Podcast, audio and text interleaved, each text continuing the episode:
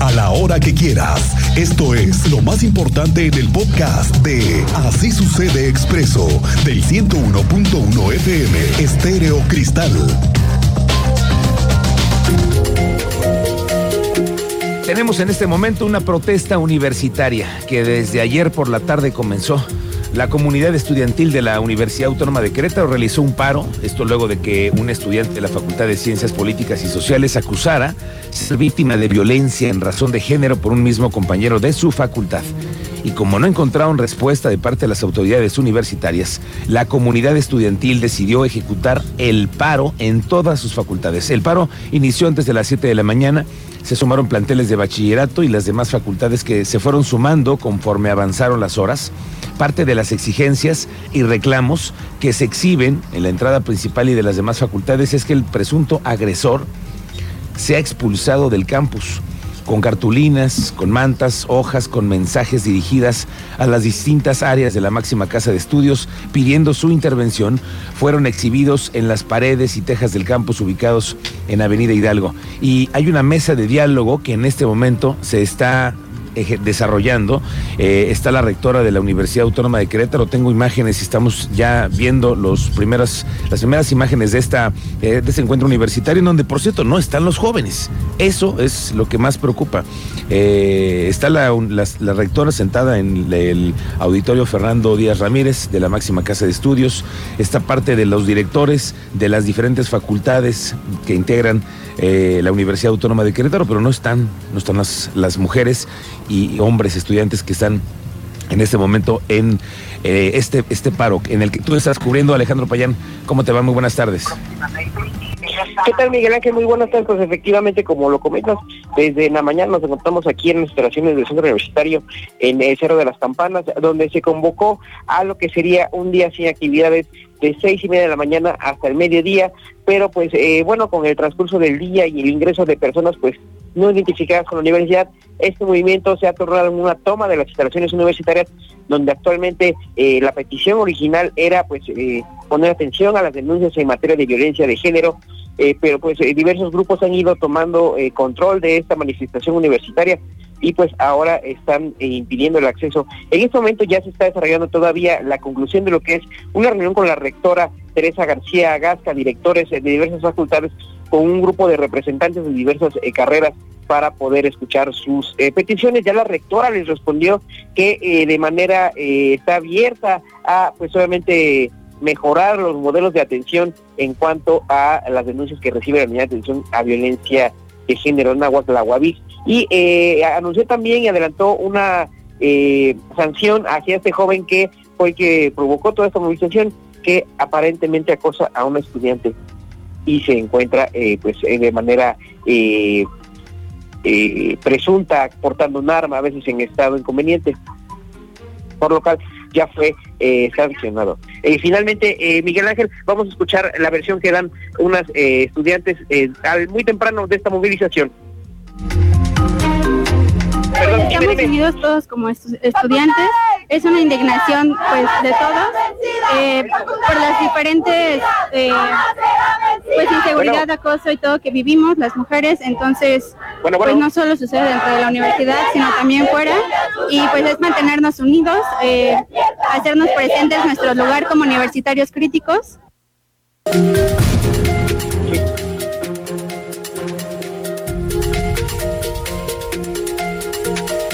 Miguel Ángel, pues, eh, eh, bueno. Adelante, Alejandro.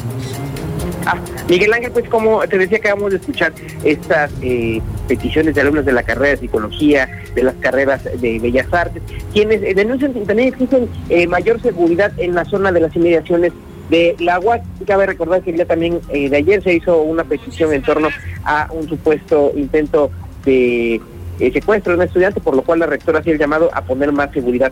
Eh, como te comento, pues ya en este momento está llevando a cabo la reunión a la cual pues no nos permiten acceder, pero tenemos algunos avances acerca de los acuerdos que están logrando entre la rectora, los directores de las carreras y las inconformes, las y los inconformes. Destacar nuevamente, Miguel Ángel, esta presencia de algunos grupos que no tienen nada que ver con la universidad, que ya están estaban adentro del plantel y pues no nos permitían el acceso a los medios de comunicación, Miguel Ángel. Bueno, gracias Alejandro, estamos pendientes. La secretaria de Educación Martelena Soto confió en que se pueda solucionar para bien de los estudiantes de la comunidad el conflicto que se vive en la universidad y ella garantiza que hay todo el apoyo por parte de la Secretaría de Educación en caso de que la comunidad universitaria lo requiera.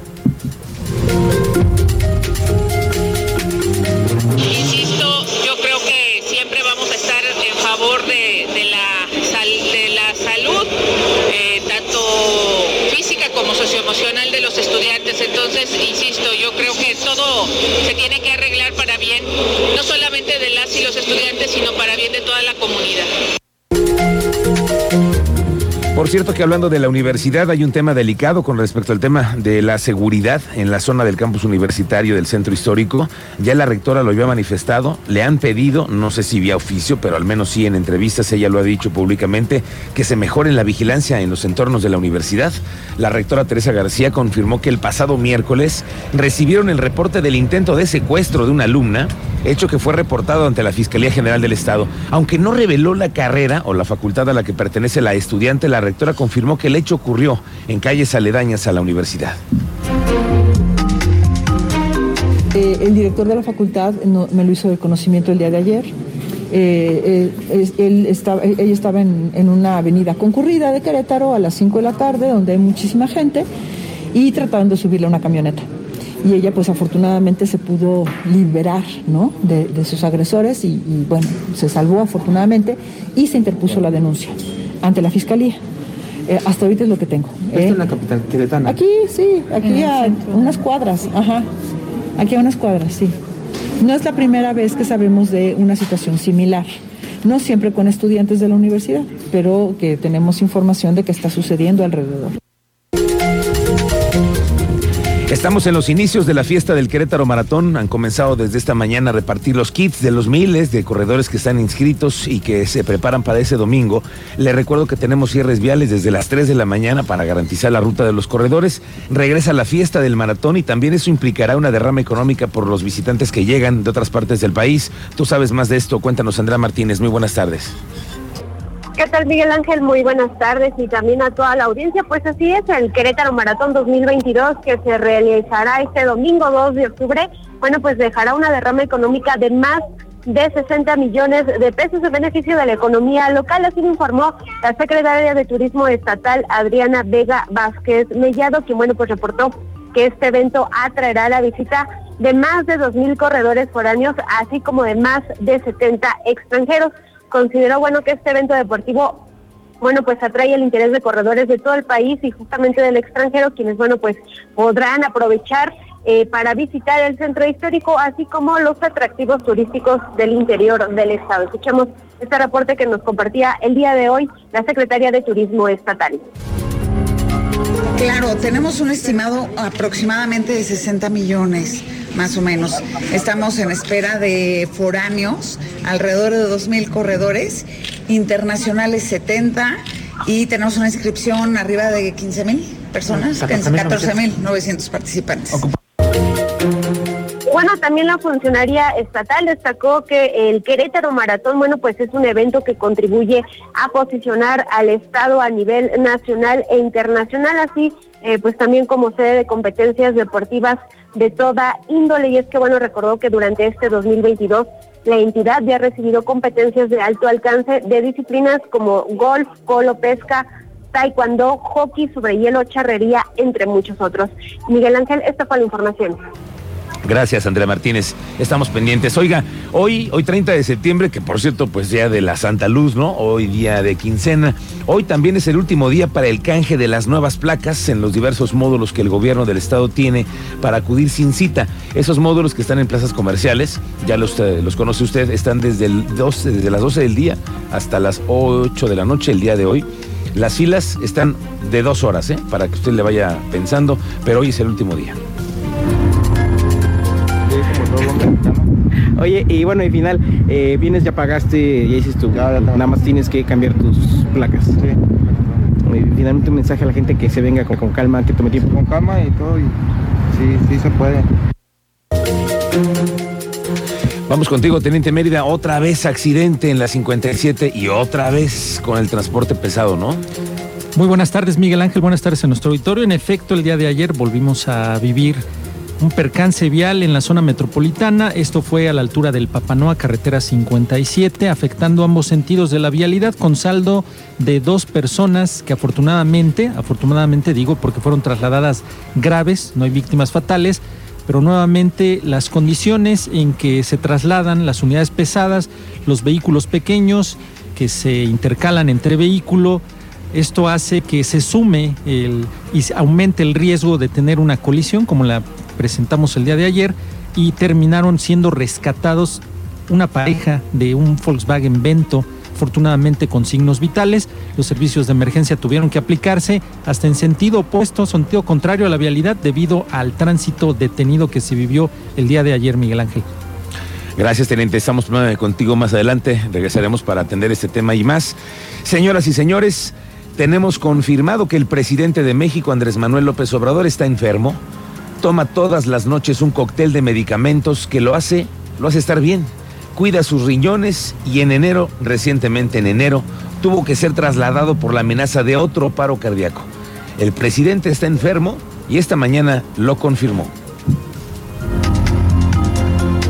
Este, yo soy enfermo, tengo varios padecimientos les voy a poner una canción. Solamente hay una cosa que no tengo, que dice ahí la canción. Lo del alcohol. Pero lo demás sí.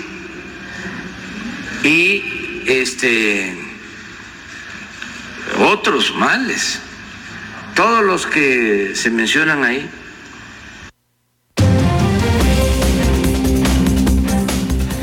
Bueno, pues así lo dijo hoy el presidente de la República, lo tenemos claro todos los mexicanos, tuvo que ser un descuido tecnológico lo que logró que un periodista como Carlos Loret filtrara ayer, se filtraran a través de estos documentos lo que está padeciendo el presidente de México. Pero ya lo sabemos todos, ya, ya estamos enterados de que el presidente está enfermo.